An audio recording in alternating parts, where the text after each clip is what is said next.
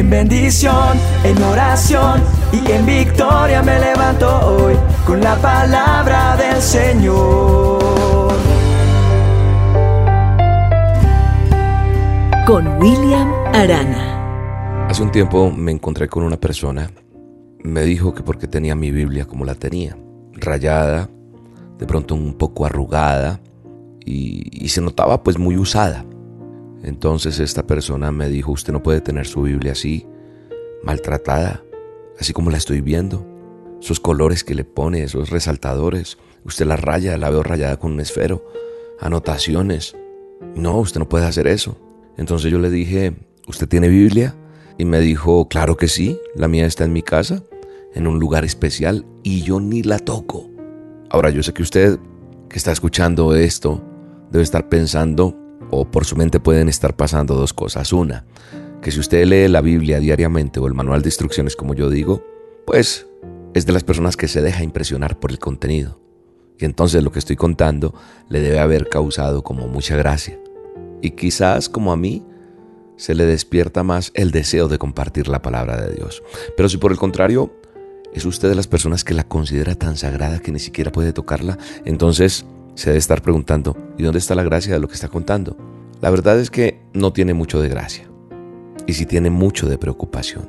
Y al igual que esta persona que me preguntó, hay muchas personas que todavía creen en la santidad de la Biblia, pero en una santidad que lejos de acercarnos a Dios nos aleja de Él, porque no le permitimos ni siquiera que la toquemos. Peor aún, hay quienes tienen la Biblia como un amuleto de la buena suerte, algo que, totalmente está salido de, de tono, es contradictorio, por decirlo de alguna manera, porque la santidad de la Biblia no está en que la guardemos cuidadosamente en un lugar especial para que no se dañe o que la tengamos en la sala de nuestra casa ahí abierta en un salmo especial. No, la santidad de la Biblia y la grandeza de la Biblia y el sazón de la Biblia está en leerla, en escudriñarla, en descubrirla, en esa sabiduría que Dios ha puesto allí.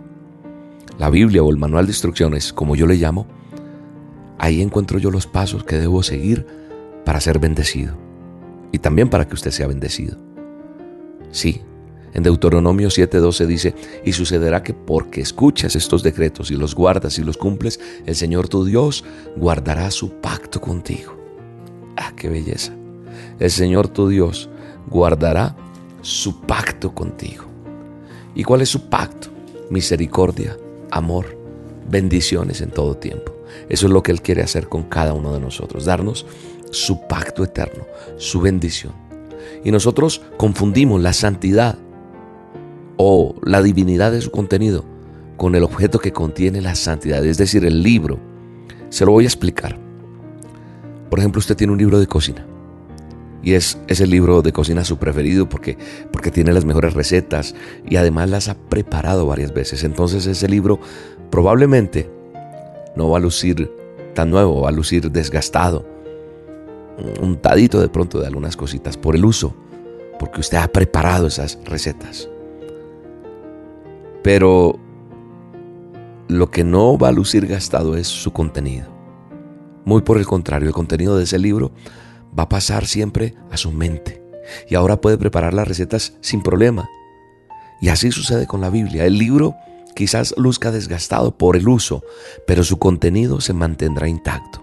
Y lo que es más importante, se va a poder aplicar en la vida de quien lo lee. Eso sucede con la Biblia.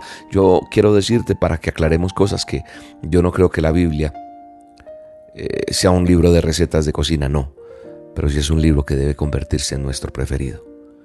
Que cuando lo leemos y lo consultamos, y si lo hacemos a menudo en nuestra vida, su contenido va a quedar grabado en nuestra mente y en nuestro corazón. Y la santidad de la Biblia se va a ver reflejada en nuestras vidas porque la vamos a aplicar en cada una de sus enseñanzas. Y entonces ese manual de instrucciones me guiará por el camino de verdad, el camino que Dios quiere que yo camine. Si usted comienza a leer la Biblia, no vaya predispuesto a que va a encontrar lo malo, no. Léala con interés, como cuando usted lee un libro que, le han recomendado. Sí, entonces usted dice, en este libro me lo recomendaron que es buenísimo, le voy a poner todo el interés. Pero solo recuerde algo, póngale esta edición Es la palabra del Dios Todopoderoso de tu Creador. Y es un manual de instrucciones para nosotros. Pero quiero decirle algo, que de lo que yo he leído, ninguno sobrepasa las estupendas historias que he encontrado en la Biblia, ni tampoco la acción que se narra en sus versículos, y mucho menos el amor que se encuentra en cada capítulo que he leído. Pero lo más interesante de este libro es que es un libro real, que es verdad, que traspasa mi corazón y va a traspasar el suyo si usted se lo permite.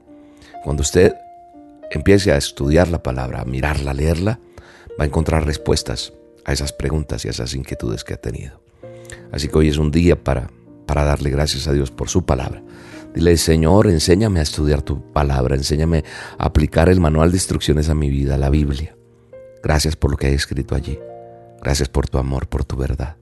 A la real en mi vida, en el nombre de Jesús. Amén. Te mando un abrazo y te bendigo y espero que aproveches cada vez que leas la palabra de Dios. Un abrazo. Tu palabra que ahuyenta mis dudas y que trae luz oscura. Tu palabra es una espada de doble filo que atraviesa mi alma todo puede